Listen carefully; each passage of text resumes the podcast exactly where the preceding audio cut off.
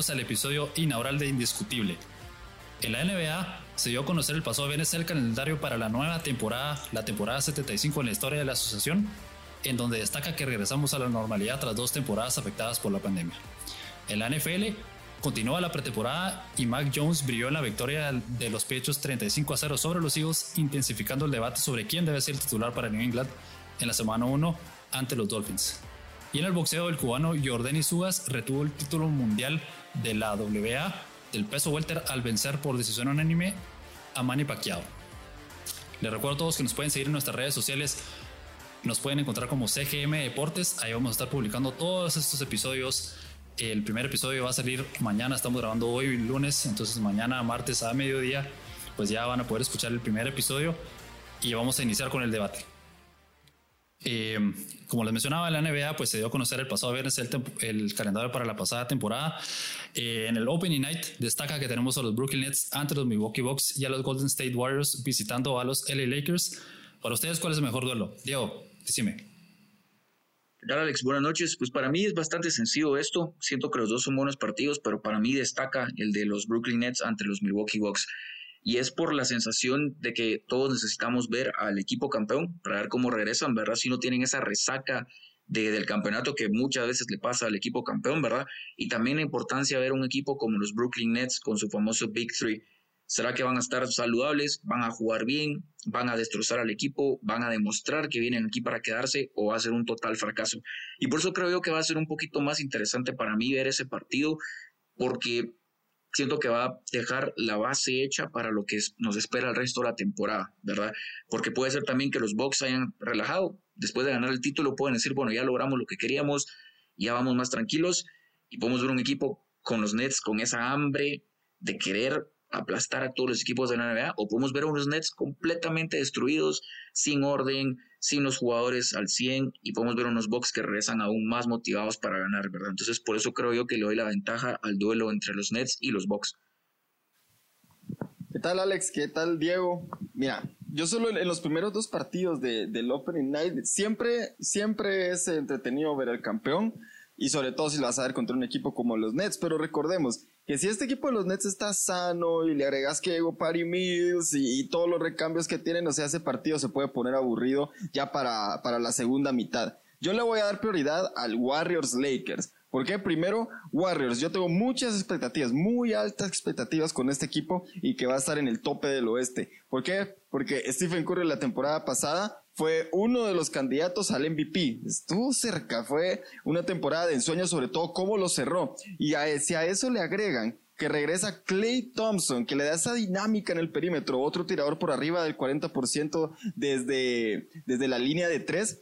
Estos Warriors, o sea, el cielo es el límite cuando regresa ese tipo. Tener otra vez a Draymond, a Stephen Curry, Clay Thompson. Hay muchas, muchas cosas buenas para ver en ese equipo. Y se van a enfrentar a Lakers, de LeBron James, Anthony Davis y ahora Russell Westbrook, Carmelo Anthony, ese equipo de veteranos, pero que parece que tienen una pinta para estar peleando por ir a las finales de la NBA. Entonces, ese juego entre Lakers Warriors a mí se me hace muchísimo más competitivo que el Bucks contra Nets. Así con todo el respeto que le tengo a los Bucks, pero si Kyrie Irving y James Harden no salen lesionados en la serie, los eliminan. Y estuvieron, es más, estuvieron a una uña mal cortada de Kevin Durant que los eliminara por ese tiro que, que, sacó en el último cuarto, que al final todos nos dimos cuenta que era un doble porque el pie estaba pisando la línea de tres. Entonces, eh, como les digo, eh, Kevin Durant prácticamente casi, no, no, no casi, sin Kyrie Irving y James Harden, estuvo a punto de eliminar a los Bucks de los playoffs. Si ese equipo está sano para, para el Opening Date y si juegan los titulares, creo que no va a ser tan competitivo como esperamos ese juego contra los Bucks. Entonces, Warriors contra Lakers, me voy con. Pero Luis Pedro, ahí es donde la clave está. Sí están titulares, eh, sí están sanos, perdón, sí están los titulares. Yo no creo que estén sanos, o sea, no han estado sanos en las últimas dos temporadas, los, el Big Three de los Nets, entonces no creo que estén sanos. ¿Vos qué pensás, Diego? No, y eso justo te quería decir, ¿no crees que eso lo que acabas de mencionar es parte de lo que le da la belleza a ese partido, parte de lo que va a hacer que nosotros los aficionados veamos ese partido, esa gana de ver si de verdad son el equipo que nos vendieron la temporada pasada, de verdad son el equipo que nos prometieron cuando contrataron a todos los jugadores, o si solo van a hacer un, un espejismo más, si van a ser otro equipo, otro Big Three fallido. ¿No crees que eso le da un poco más de emoción a ese partido como para verlo? O sea, por encima del de los Lakers contra los Warriors, porque sí me parece un partido excelente, pero siento que eso va a ir a segundo plano porque es el campeón actual y es el que todos dan como posible campeón, ¿verdad? Por eso siento que tiene un poco más de, de peso el de los Bucks contra los Nets, porque el impacto que puede tener ese partido va a determinar la temporada. Si los Bucks ganan, como vos decís, y los aplastan, va a ser muy importante, va a ser más grande el headline que el regreso o el posible regreso de Clay Thompson, para que tal vez no esté al 100%. Mira, estamos hablando del, del, Opening Day, de, del primer partido de la temporada. Ya si quieren después podemos debatir si los Nets pueden ser regulares en, la temporada, pelear por el título y demás. Pero yo aquí veo dos salidas. Yo aquí veo dos salidas. Si está el equipo de los Nets completo para ese primer juego contra los Bucks, yo creo que no va a ser nada competitivo ese partido. Pueden ganarlo por 10, 15 puntos, posiblemente el equipo de Brooklyn. Y si no estuviera James Harden y Kyrie Irving, prefiero mil veces ver el partido de Warriors contra Lakers. Si los Nets están así en pedacitos jugando contra los Bucks. Entonces, cualquiera de las dos, prefiero el Warriors contra Lakers porque va a haber mucha más competitividad. Y además, como te digo, Warriors, Clay Thompson y Curry. Y por el otro lado, Russell Westbrook, Anthony Davis, LeBron James, o sea, el nuevo, el nuevo tridente que se supone tiene que ir a ganar ese título y además, o sea, cuántos jugadores de Lakers que llegaron justamente solo para ganar este año, o sea, todos que Carmelo Anthony se merece su título, que Russell Westbrook puede ganar, que cuántos, cuántos, cuántos, cuántos, posibles campeones podemos tener ahí. Entonces, en cualquiera de las dos opciones para el primer día, Warriors Lakers para mí. ¿Y no crees que eso aplica también para el partido de los Nets? para ver a jugadores como Harden. Porque obviamente Durán ya vimos lo que hizo, ¿verdad? Ese es su movimiento para irse al super equipo y ganar. Kyrie pues ya lo hizo con Cleveland, con LeBron, ¿verdad? Pero ¿no te parece que es igual de importante ver eso? Ver si Harden puede ganar ese anillo o si Kyrie puede ganar un anillo sin LeBron. Porque es algo que le pesa mucho, ¿verdad? Que la gente le diga, ganaste el anillo, pero no lideraste a Cleveland. Cuando LeBron no estaba en Cleveland, Cleveland apestaba, fue un equipo malísimo. Llegó Cleveland, fueron competitivos y ganaron. ¿No crees que eso también la importancia ver si ese equipo van a poder salir de esa sombra? de poder ganar su primer anillo también. Sí, sí, o sea, claro que le da importancia, pero eso lo voy a averiguar durante toda la temporada, no en el primer día. Pero además, bueno, pero, pero Luis, pero mencionas que el partido de los Bucks contra Nets no es atractivo porque los Bucks no son un buen equipo, pero bueno, son los campeones para empezar. Bueno, pero los, yo, yo, yo, te, yo te escucho y te entiendo que decís que no son tan buen equipo. Entonces yo digo, pero tienen a Yanis, que ha sido MVP dos veces en la liga, ¿verdad? antes de Jokic fue el MVP dos veces seguidas.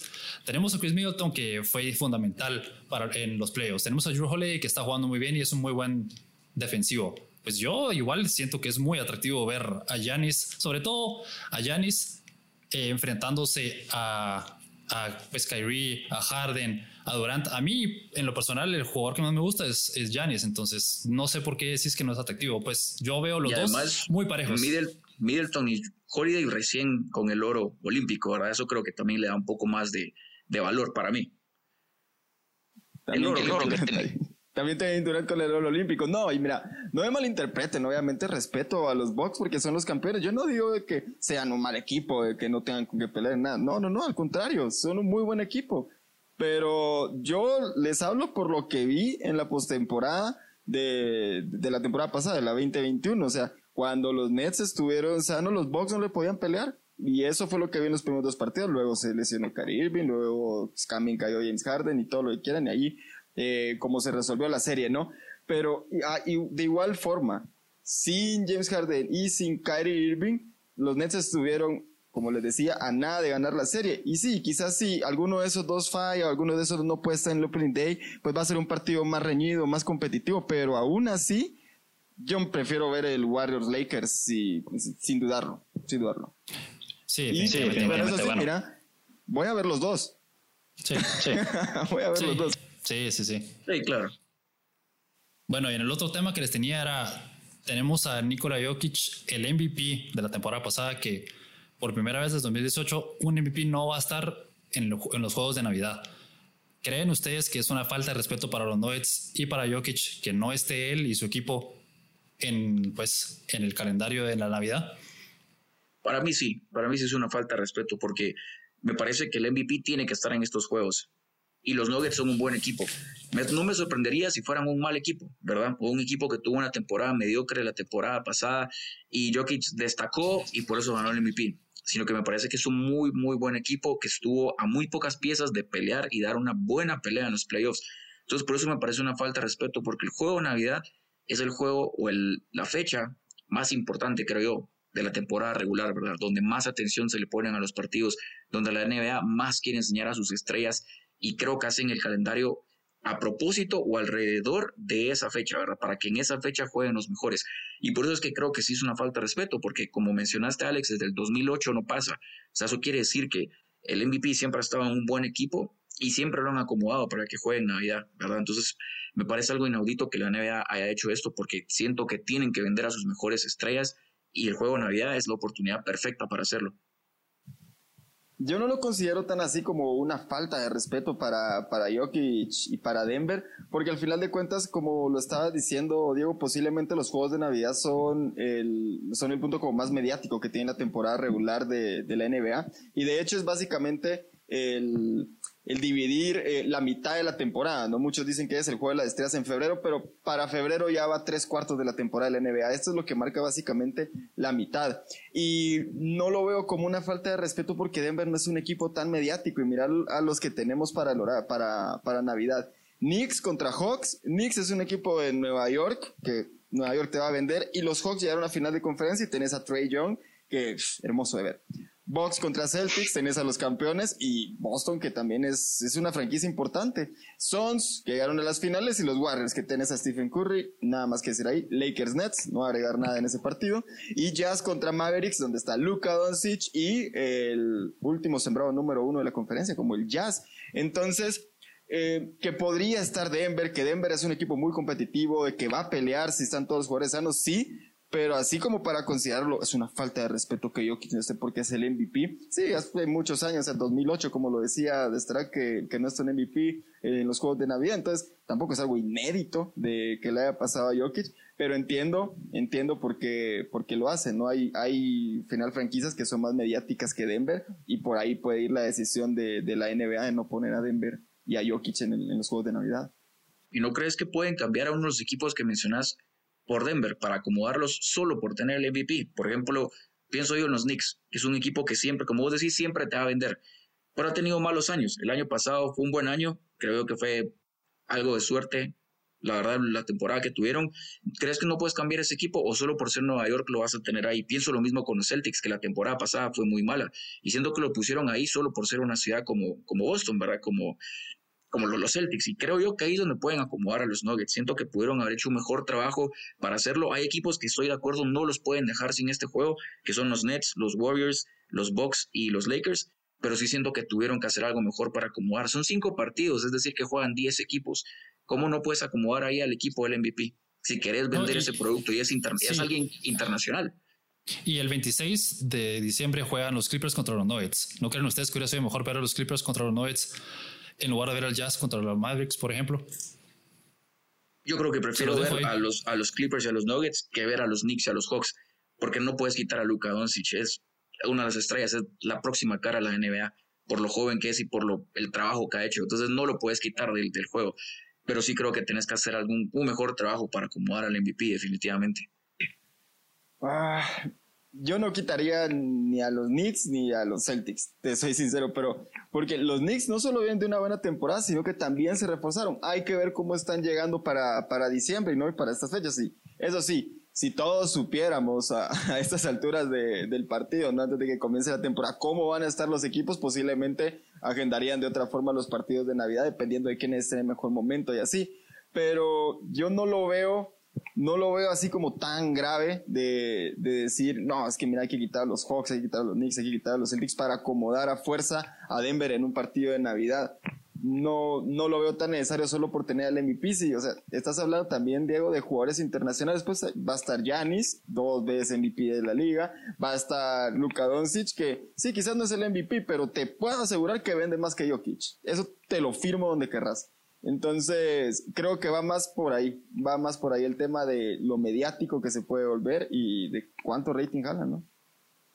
Sí, eso puede ser, pero y de igual manera siento que algo tienen que hacer. a mí sí me parece lo suficiente ser el MVP. No me imagino el escándalo que se pudo haber armado si el MVP era alguien más mediático como Curry, como LeBron, como Giannis, como Trey Young, como Luka Doncic. O sea, no me imagino el escándalo que se pudo haber armado si ellos eran el MVP y no jugaban solo porque pueden o podrían jugar en equipos que no venden, ¿verdad? Por eso siento que la NBA pudo haber hecho un mejor trabajo para acomodar a su MVP, al menos para esa fecha, porque para mí y para muchos es la más importante la NBA.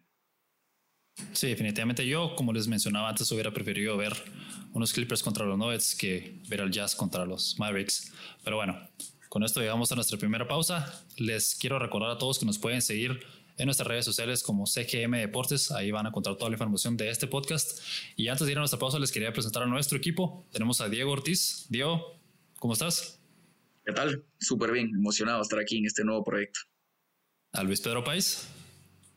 ¿Qué tal, Alex, Diego? Un gusto, un gusto. Como decía Diego, un gusto estar aquí en este proyecto. Yo creo que va a traer cosas muy interesantes. Y yo soy su anfitrión de hoy, Alex de Starak, y pues sí, muy emocionado para traer esta nueva plataforma al público eh, latinoamericano en toda América, ¿verdad? Entonces vamos a ir a nuestra primera pausa y cuando regresemos vamos a hablar un poco acerca de la NFL.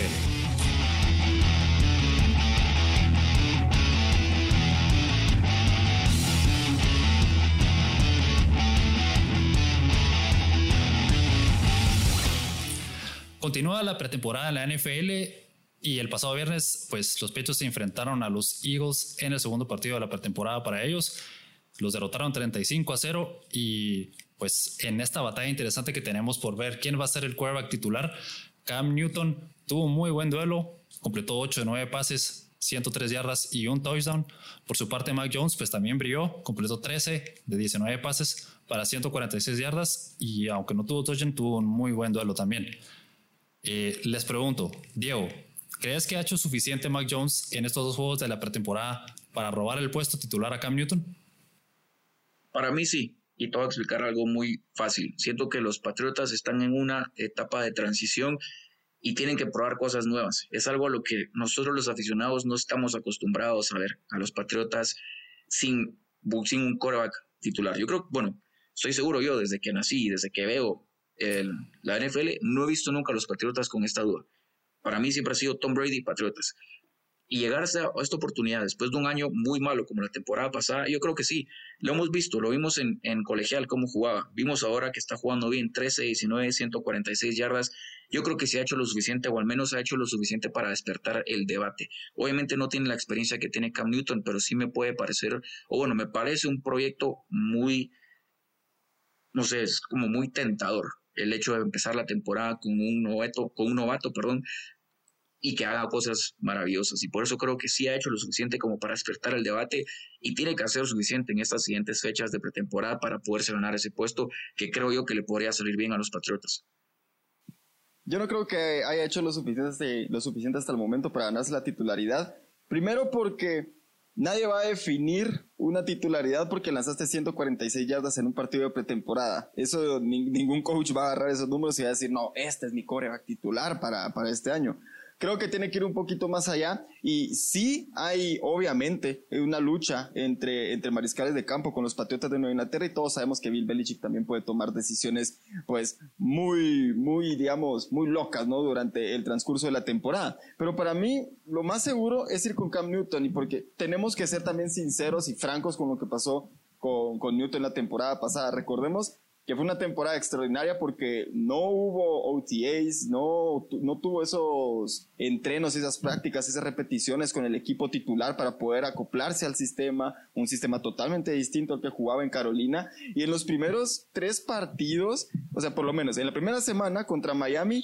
15 de 19, 155 yardas y dos touchdowns corriendo. Contra Seattle, 30 de 44, 397 yardas, eh, un touchdown eh, por pase una intercepción, dos touchdowns corriendo.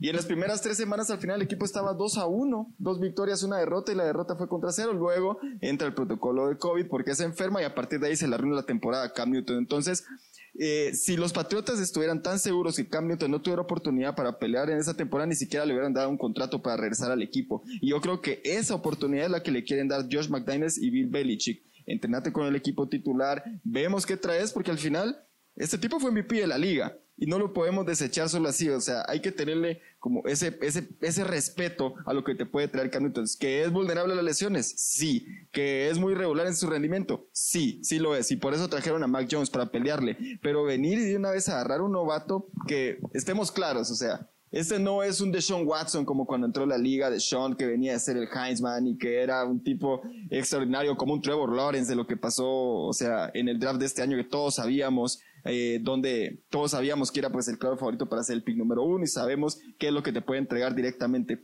Mac Jones por ahí tal vez necesita un poquito más de, de desarrollo y yo creo que lo conveniente es Cam Newton y si no rinde, pues Mac Jones tiene que entrar durante la temporada, pero decir que porque lanzó 146 yardas en un partido de pretemporada, va a ser el jugador titular de los Patriotas en esa posición. Yo no lo veo así.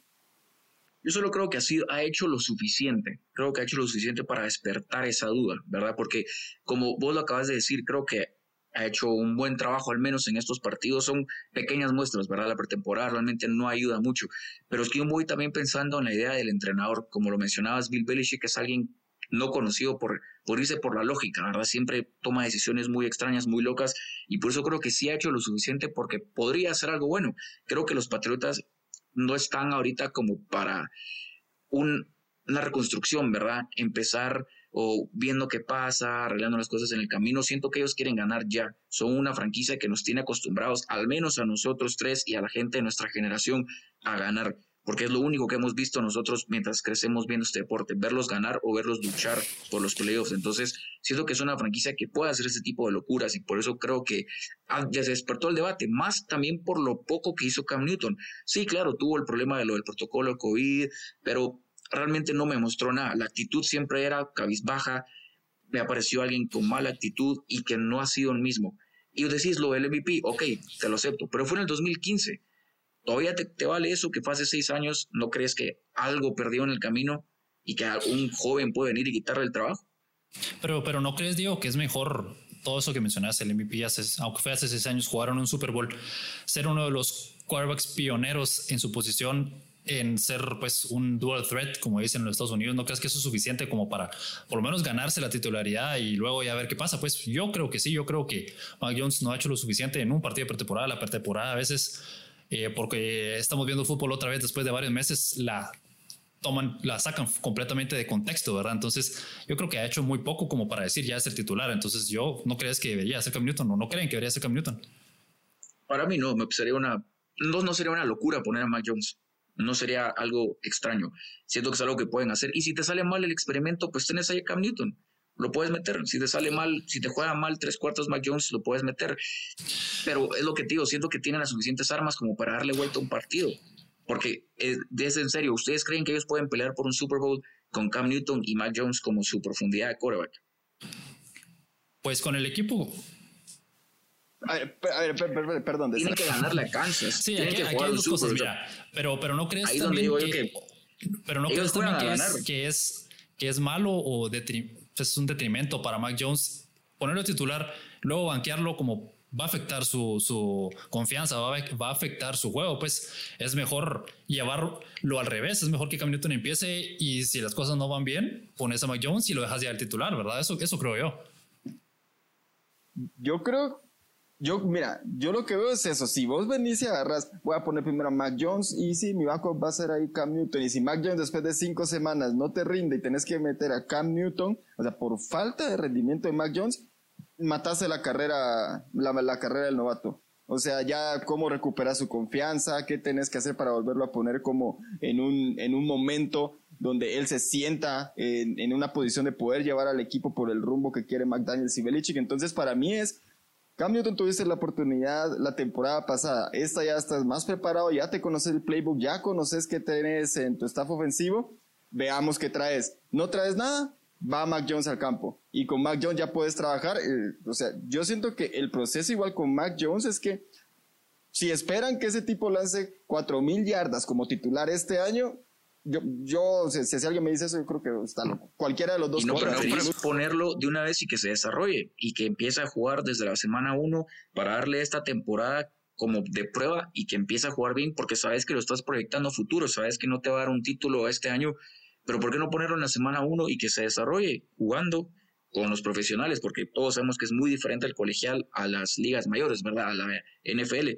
Pero ¿por qué no empezar los de la semana 1 si al final no tienes nada que perder? Sabes que tu equipo no es lo suficientemente bueno, no solo en la, en la conferencia, sino ni en tu división, porque en tu división ya no sos el equipo a vencer, ahora son los Bills. Entonces, realmente no tienes nada que, que perder. Yo lo haría por el mismo hecho que pongo a Garópolo antes de Trey Lance, por el mismo hecho que pongo a Andy Dalton antes de Justin Fields, porque es novato. Y mira, aunque Cam Newton sí, hace mucho tiempo que fue el MVP y lo que quiera, pues el tipo tiene experiencia de haber jugado un Super Bowl, de haber sido MVP, de haber pasado cualquier cantidad de cosas en la liga, de ser este, este eh, digamos que llegó a cambiar por lo menos esa dinámica de tener un, coreback, como decía de Starak, ¿no? De varias, como era, double threat. Eh, que puedes tener con, con, Cam Newton. Entonces, yo me voy más por experiencia y, y, por Cam Newton que por Mac Jones al principio de la temporada. Y como te digo, esto no es algo que está escrito en piedra, pues si, si Cam Newton después de septiembre o octubre no está rindiendo, posiblemente Mac Jones va a tener, eh, va a tener las puertas abiertas, pero yo prefiero irme con un poquito más de experiencia porque al final también este equipo en la, en la free agency hizo algo que a mí no me gusta, pero que al final están obligados también a tener resultados, que fue llenar al equipo de agentes libres y pagar y repartir dinero como fuera para tratar de ser competitivos. Entonces, yo creo que ellos también esperan de que el core va que van a poner ahí les dé esa competitividad para por lo menos meterse a playoffs. Bueno, y para cerrar el debate les pregunto, si Cam Newton es titular y las cosas van mal y no dan resultados, ¿en qué semana creen ustedes que vamos a ver a Mike Jones ya como titular?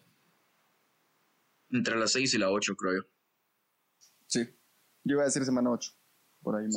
suficiente tiempo. Suficiente tiempo. Listo. Bueno, con esto vamos a ir a nuestra tercera pausa del episodio. Eh, con esto vamos a ir a nuestra segunda pausa del episodio y vamos a regresar a hablar acerca del boxeo y de la derrota de Manny Pacquiao.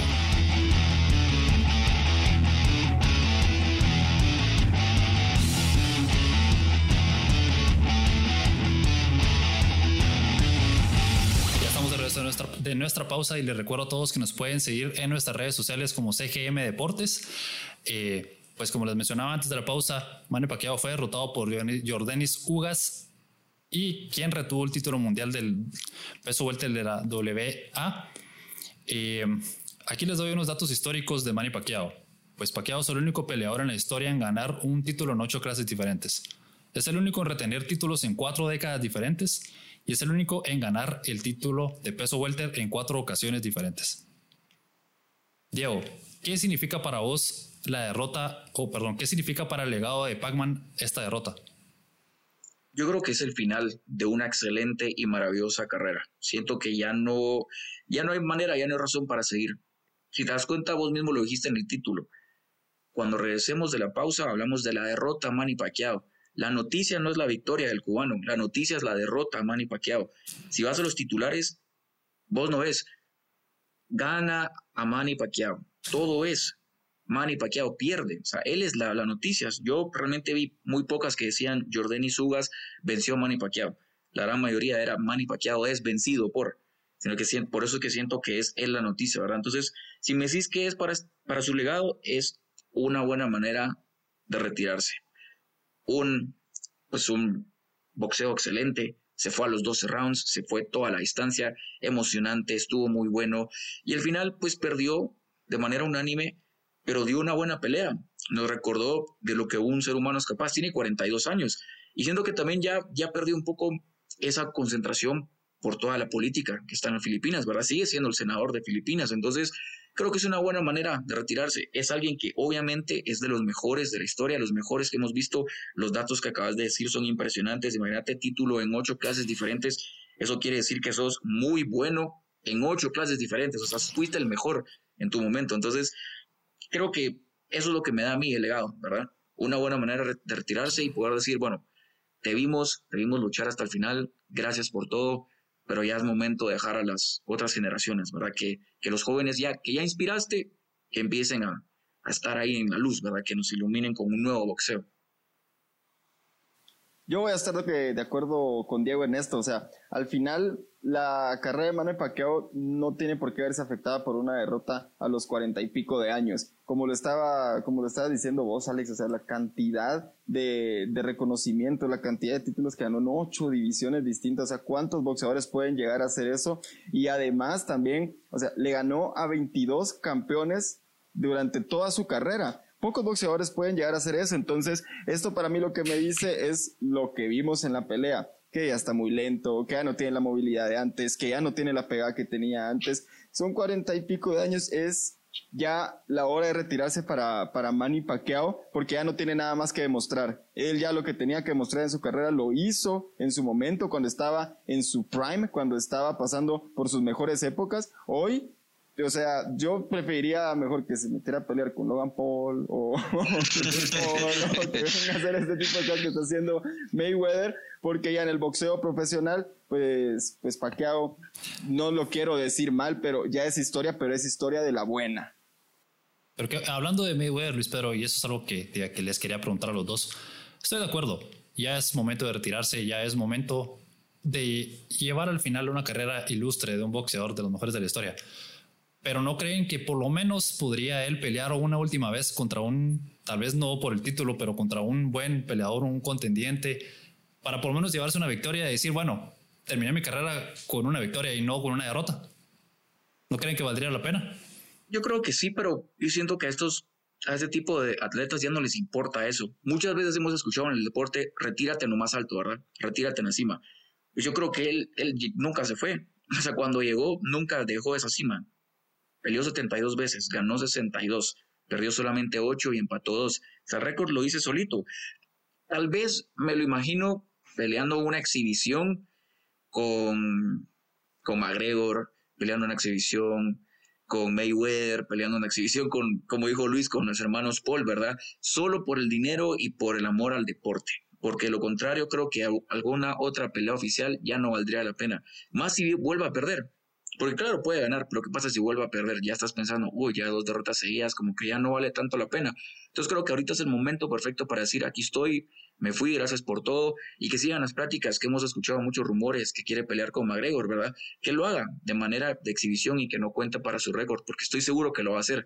Estoy 100% seguro que no va a ser lo último que vamos a ver de Manny Pacquiao. Si vimos a, Julio César Chávez regresar al, al cuadrilátero, como no vamos a ver a Manny Pacquiao unos 10 años regresar también, verdad? Pero, pero creo que sí, oficialmente no debería regresar, pero estoy seguro que lo va a hacer. De alguna manera u otra lo vamos a ver otra vez. Para pelear de manera oficial, no. Porque yo te soy sincero.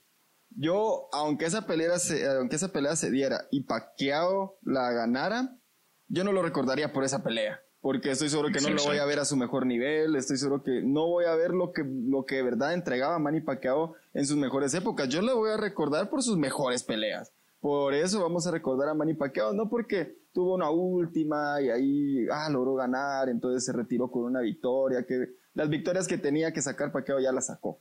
O sea, a estas alturas, en el 2021, ya, o sea, ¿cuánto más te puede entregar? Yo como te digo, le hace mejor al boxeo que Pacquiao pueda tener estas peleas que no son oficiales, como te digo, contra youtubers o contra alguna personalidad famosa o contra algún, como McGregor, no sé, que viene de otra disciplina de combate distinta para llegar al box, porque ahí creo que puede tener un mayor impacto mediático que le puede beneficiar al boxeo. Pero ponerlo a pelear de forma oficial contra un boxeador que posiblemente nadie va a conocer, eso no creo que le pueda traer muchos dividendos al deporte en general. Entonces ahí yo pensaría que le convendría más irse por lo mediático, por lo que le va a dejar pues más dinero, al final que es lo que buscan los atletas, en, parte por, por, hacer el deporte que les gusta.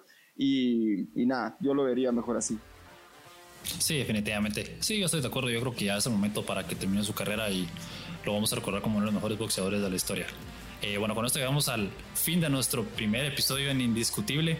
Eh, les recuerdo a todos nuevamente que nos pueden seguir en nuestras redes sociales, nos pueden encontrar como Indiscutible en CGM Deportes. Eh, Diego, muchas gracias por tu tiempo. Luis Pedro, también gracias por estar aquí. el, el, próximo episodio va a estar ya el próximo viernes, así que mañana martes el episodio inaugural, el viernes el segundo episodio y así vamos a estar todas las semanas, así que los invito a que nos continúen siguiendo, que nos escuchen y que nos interactúen con nosotros en las redes sociales. Ahí vamos a estar respondiendo cualquier pregunta, cualquier comentario e igual vamos a estar mencionándolos en futuros programas. Así que gracias a todos por su tiempo. Que tengan un buen día.